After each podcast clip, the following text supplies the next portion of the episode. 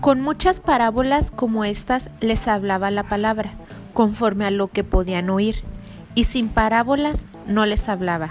Marcos 4, 33 y 34.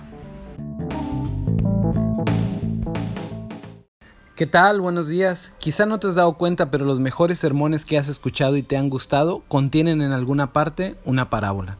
Al ser humano le gusta escuchar historias. Hollywood lo sabe muy bien y ha sacado buenas ganancias de eso. Las familias con lazos emocionales fuertes son las que comparten historias entre sí, y por cierto, regularmente lo hacen en tiempos de comida. La Biblia está escrita en tres distintos tipos de literatura, la narrativa, la poética y el discurso. Sorprendentemente, la narrativa ocupa el 43% de la Biblia, es decir, de los 1189 capítulos que contiene, 502 los dedica a contarte historias que unen una sola gran historia la historia del amor de Dios por la humanidad y su plan de redención para ellos. Parece ser que Dios nos hizo con esta particularidad porque ya tenía todo planeado para nuestra salvación. Recuerda que en la sabiduría de Dios el mundo no conoció a Dios mediante la sabiduría, sino que dispuso Dios salvar a los que creyeran por la locura de la predicación.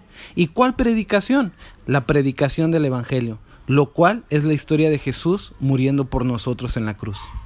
Cuando leemos los evangelios podemos darnos cuenta que Jesús usó la misma herramienta para enseñar a las personas. Les contaba historias con las cuales ellos se pudieran identificar y además les podía enseñar verdades espirituales. En el Antiguo Testamento también vemos a profetas usando la misma herramienta, las parábolas. Ahora, lo significativo de las parábolas es que son historias que comienzan en la esfera de lo natural, lo cotidiano, pero terminan con un impacto en la esfera de lo espiritual. Nosotros, como evangelistas, misioneros o pastores, debemos de estar bien armados de algunas de esas parábolas, esas historias comunes que la gente rápidamente puede enlazar al mensaje de la cruz. Cuando hablamos con desconocidos en la calle, sería muy incómodo comenzar hablando de las verdades espirituales, primeramente porque son cosas para las cuales el Dios de este siglo los ha cegado, y segundo, porque la mayoría de los pecadores al escuchar la Biblia o de Dios o Jesús cierran su corazón, porque como está escrito en el Evangelio de Juan, no quieren voluntariamente venir a la luz para que sus obras malas no sean descubiertas. Por lo tanto, comenzamos en el ámbito de lo natural, de lo cotidiano. Personalmente, les pregunto a qué se dedican, cuáles son sus pasatiempos, si escucharon tal o cual noticia y qué piensan de ella. Luego, cuando me lo permiten y entramos en un poco de confianza, regularmente les pregunto si creen en Dios, si creen que existe el cielo o el infierno. Según sus respuestas, decido de qué manera presentarle la ley y luego, por lo general, les cuento una pequeña parábola para que puedan comprender un poco mejor la justicia de Dios. La historia que cuento regularmente trata de un hombre que bebió demasiado y tomó su vehículo y estando borracho se pasó el semáforo en rojo, atropelló a una mujer embarazada y derribó un poste de luz. Este hombre va a la corte y el juez que allí está es uno íntegro y honesto que al hacer su trabajo tiene que dictar sentencia y en ese dictamen está su carácter de integridad y respeto a la ley, pero sobre todo hacer justicia mediante el castigo o amparo que demande la Constitución o ley penal.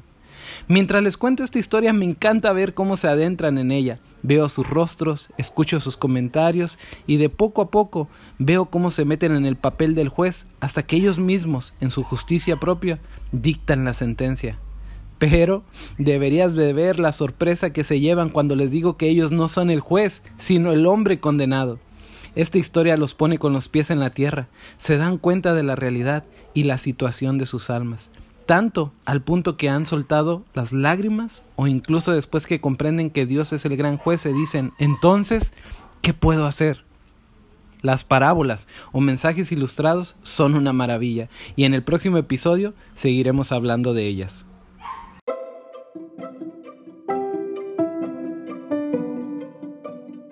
No creo que Dios haya hecho todo en seis días.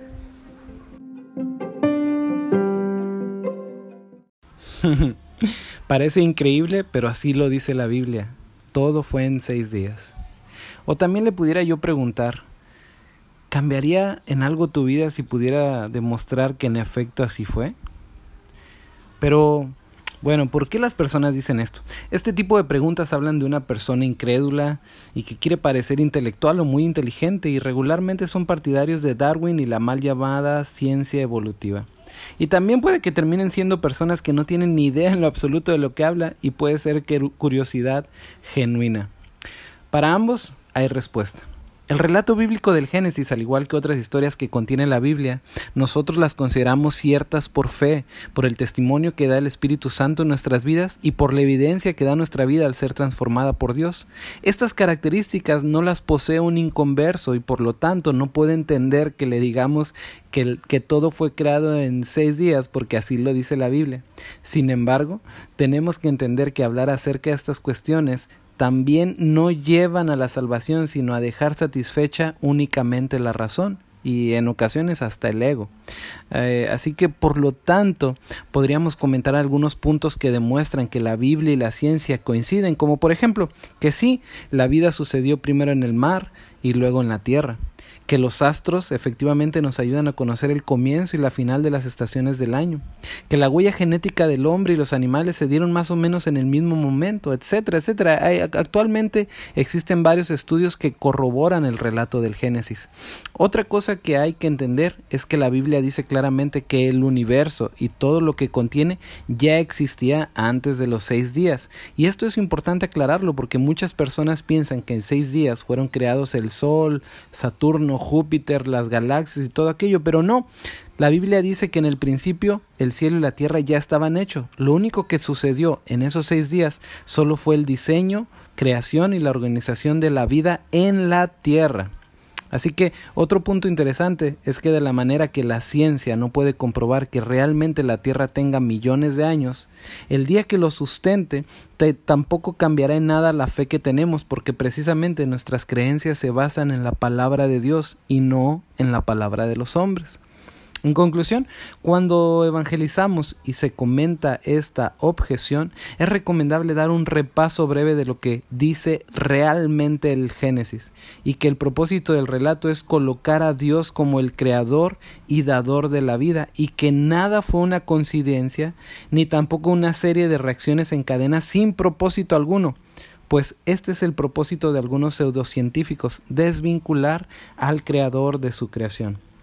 Pero nosotros, al colocar a Dios como Dios creador, tal como lo afirma la Biblia, reconocemos entonces nuestra dependencia de Él.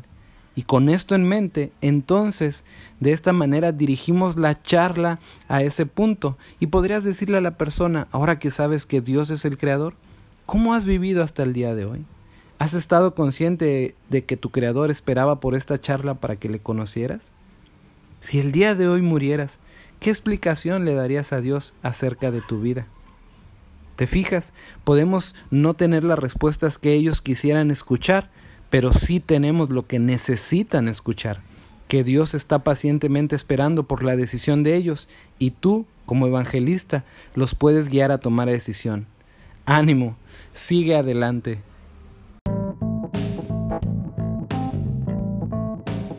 ¿Qué les digo? Pues ya lo sabes. Te espero en la próxima.